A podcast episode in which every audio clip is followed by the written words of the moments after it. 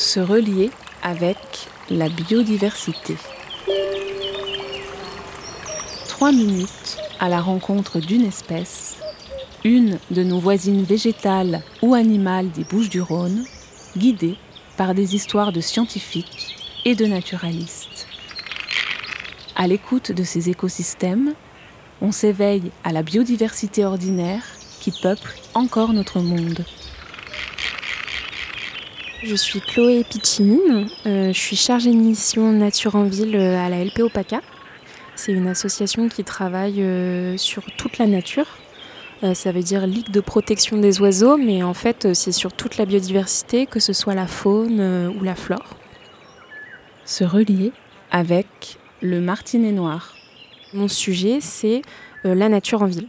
C'est sensibiliser les, les, personnes à ce sujet-là parce qu'en fait on ne le voit pas forcément, mais dans notre quotidien en ville, on est euh, forcément à proximité de faune ou de flore et on en a besoin. Il y a des choses qui sont invisibles qu'on voit pas, et puis il y a des choses qui sont vraiment dans notre environnement, euh, tous les arbres d'alignement euh, qui nous apportent l'ombre en été, enfin c'est indispensable quoi. ça va permettre de filtrer la pollution, les feuilles des arbres, même les chants d'oiseaux qu'on n'entend pas forcément quand on n'y est pas sensible. En fait, c'est dans notre quotidien au même titre que le bruit des, voitures. Le martinet, donc c'est un oiseau qu'on connaît pas forcément. On est plus souvent, on connaît plus l'hirondelle, mais ça peut ressembler, on peut le confondre en fait. Tous les citadins dans la France entière le connaissent hein, parce qu'il est présent sur toute la France et il est là à partir du printemps jusqu'à la fin de l'été. Et en fait, on l'entend crier, souvent un grand sifflement au loin. Euh, on le voit voler aussi euh, à plusieurs euh, en cercle. Il est très élégant même dans son vol. J'adore le chant, enfin le, cri qu'il a au printemps. Enfin, c'est le symbole de l'été, quoi, en fait, qui arrive. En ville, tout le monde le connaît, en fait, euh, sans trop le savoir. C'est un oiseau assez petit. Juste en fait, quand on voit sa silhouette, parce qu'on le voit voler donc euh, très haut dans le ciel, il ressemble à un boomerang, donc avec des ailes euh, très effilées, et il vole très vite, il est très habile. Et on le voit rentrer en fait euh, sous les toits, euh, dans des petits trous euh, dans les façades. Donc il est vraiment très présent en centre-ville. Et ce qui est incroyable avec cette espèce, c'est que c'est un oiseau qui s'arrête jamais. Dès le moment où il sort de son nid, il va plus s'arrêter de voler jusqu'à la fin de sa vie, sauf pour nidifier quoi. Donc il boit, il mange, il se reproduit en vol.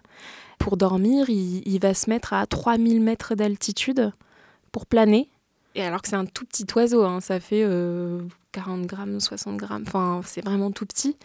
Et il peut faire des pics à 200 km/h en vol battu. C'est un des oiseaux les plus rapides euh, au monde, quoi. C'est une espèce qui est protégée et qui habite dans nos bâtiments. Il est inféodé à nos bâtiments, euh, il a besoin de nous pour vivre. Et donc là, actuellement, on fait plein de hum, ravalements de façades. Donc on vient en fait boucher toutes les cavités où cet oiseau vient nicher. Donc c'est un oiseau qui revient tous les printemps pour nicher exactement au même endroit.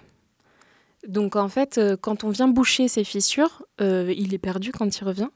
Et euh, il va pas faire son nid, il va pas nidifier, c'est une année de perdu. Et comme c'est une espèce qui est en déclin, enfin là on est à moins 40% de sa population totale, euh, bah voilà, il faut euh, essayer de trouver des solutions quoi, pour, euh, pour continuer à le maintenir.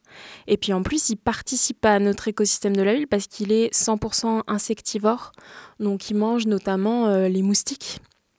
Alors la solution, c'est sensibiliser toutes les personnes qui font les chantiers, donc toutes les personnes qui, sont, qui travaillent dans le bâti. On travaille avec les mairies en fait pour que dès qu'il y a des demandes de travaux, les personnes soient sensibilisées directement au sujet et qu'en fait ils adaptent leur moment où ils font les chantiers, pas au moment où l'oiseau vient nidifier. C'est-à-dire euh, que les travaux ne se fassent pas de avril à euh, fin août. Il y a deux espèces qui sont présentes euh, là, par exemple à Marseille. il y a le martinet noir qui est là jusqu'à fin août et le martinet pâle qui lui est là jusqu'à octobre. Martinet pâle, il est vraiment spécifique au territoire du littoral. Donc il est encore plus rare que le martinet noir qui est présent sur toute la France.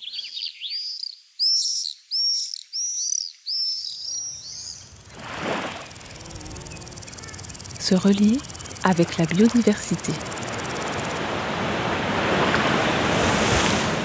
3 minutes à l'écoute de la biodiversité des Bouches du Rhône.